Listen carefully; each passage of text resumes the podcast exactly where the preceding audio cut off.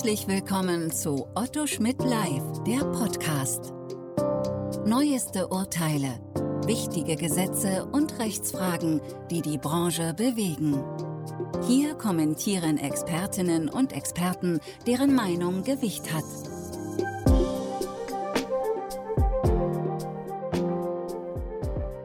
Guten Tag, mein Name ist Markus Zabrowski. Ich bin Rechtsanwalt in Hannover und in dem heutigen Podcast soll es um das Thema Aussetzung der Insolvenzantragspflicht gehen. Die Idee zu diesem Podcast ist gekommen, weil die Bundesregierung und der Bundesgesetzgeber zum 1.10. die Aussetzung der Insolvenzantragspflicht für überschuldete Unternehmen verlängert hat bis zum 31.12.2020 und am 14. Oktober diesen Jahres den Regierungsentwurf zum Gesetz zur Fortentwicklung des Sanierungs- und Insolvenzrechtes vorgelegt hat und diese Regelung soll am 01.01.2021 in Kraft treten.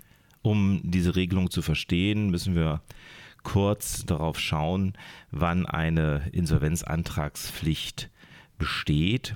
Diese Insolvenzantragspflicht besteht für Unternehmen, die insolvenzreif sind. Das heißt, wenn einer der Insolvenzgründe vorliegt, der Insolvenzgrund der Zahlungsunfähigkeit oder der Insolvenzgrund der Überschuldung. Nun hat der Gesetzgeber dieses Jahr auch das Gesetz zur Abmilderung der Folgen der Covid-19-Pandemie im zivilen Insolvenz- und Strafverfahrensrecht erlassen am 27. März diesen Jahres. Und mit dieser Regelung war bis zu dem besagten 1. Oktober 2020 die Insolvenzantragspflicht für zahlungsunfähige und überschuldete Unternehmen ausgesetzt. Da heißt es in Paragraphen 1 dieses Gesetzes, die Pflicht zur Stellung eines Insolvenzantrages nach Paragraph 15a Insolvenzordnung und nach 42 Absatz 2 BGB ist bis zum 30. September 2020 ausgesetzt.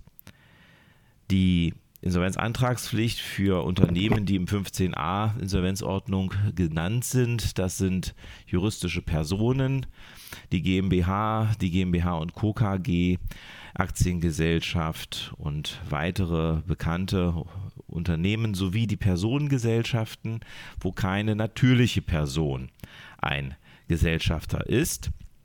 Die sind sozusagen von dem 15a Insolvenzordnung betroffen und da besteht eine Insolvenzantragspflicht nach der Insolvenzordnung. Und diese Antragspflicht ist ausgesetzt gewesen und es stellt sich nunmehr die Frage, äh, unter welchen Voraussetzungen dies ausgesetzt war. Da sagt der Gesetzgeber weiter, dass ähm, die Insolvenzantragspflicht nicht ausgesetzt ist, also er macht eine negative Formulierung an der Stelle, ähm, soweit die Insolvenzreife nicht auf den Auswirkungen der Covid-19-Pandemie beruhen und keine Besserung, äh, keine Aussichten darauf bestehen, dass die Zahlungsunfähigkeit beseitigt wird.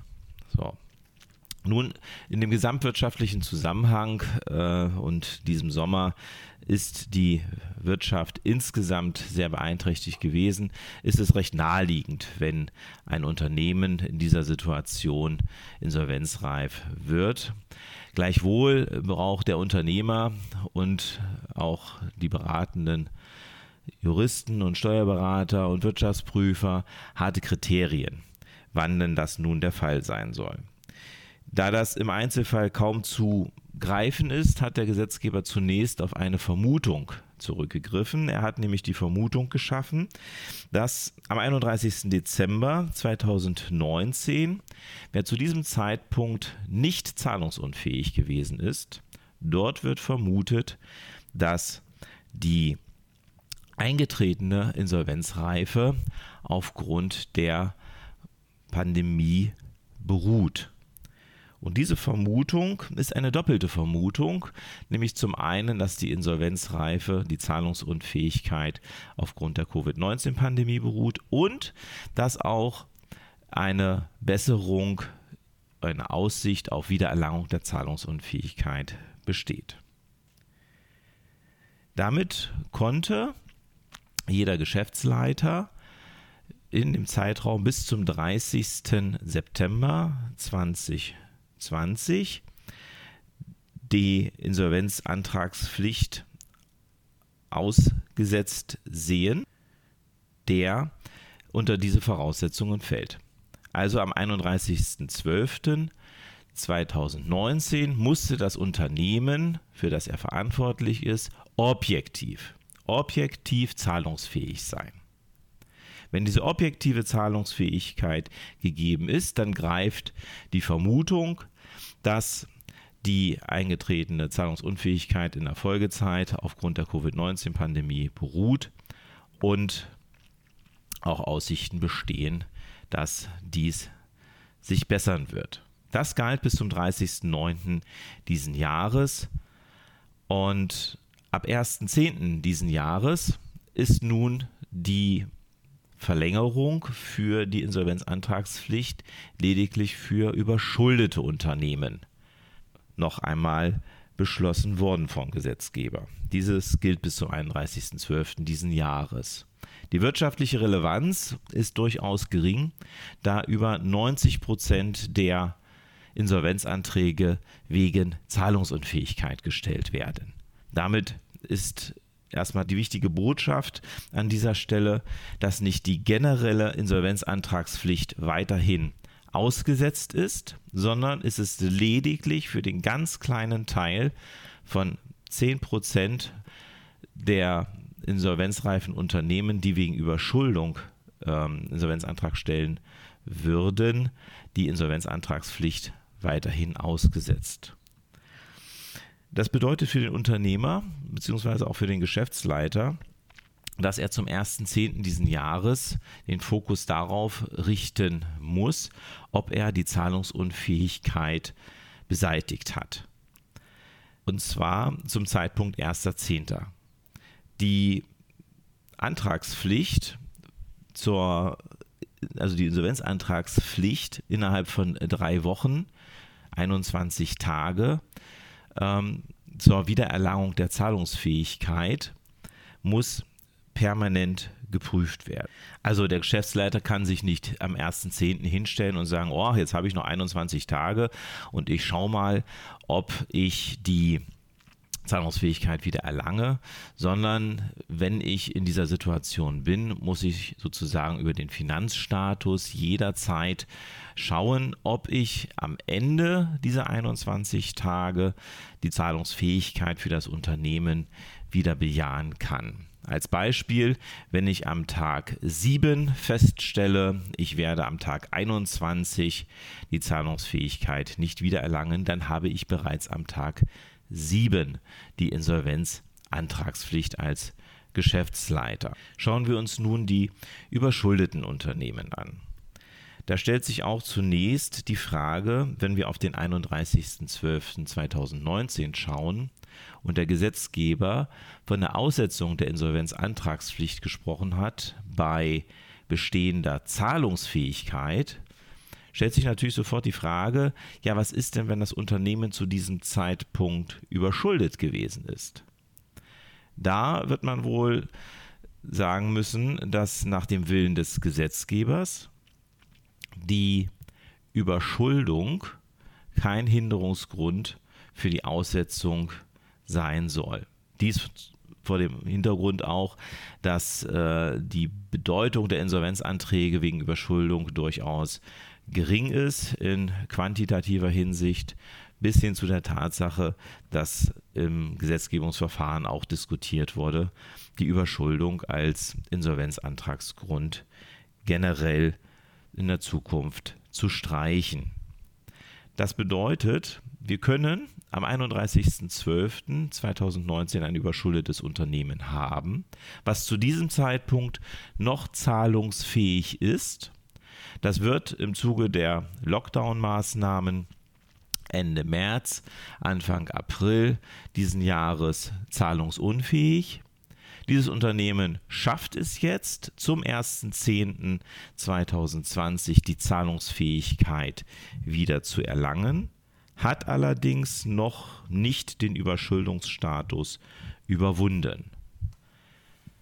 Nunmehr besteht für dieses Unternehmen keine Pflicht zur Insolvenzantragstellung bis zum Ende dieses Jahres.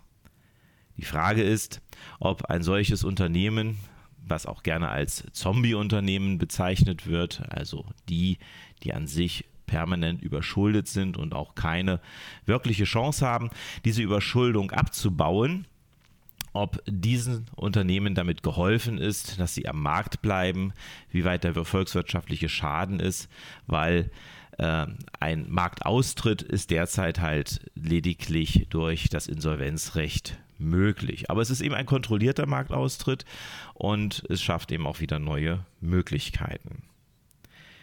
Den Gedanken aufgreifend muss man sehen, wenn man das Gesetz zur Fortentwicklung des Sanierungs- und Insolvenzrechtes sich anschaut, was am 14.10.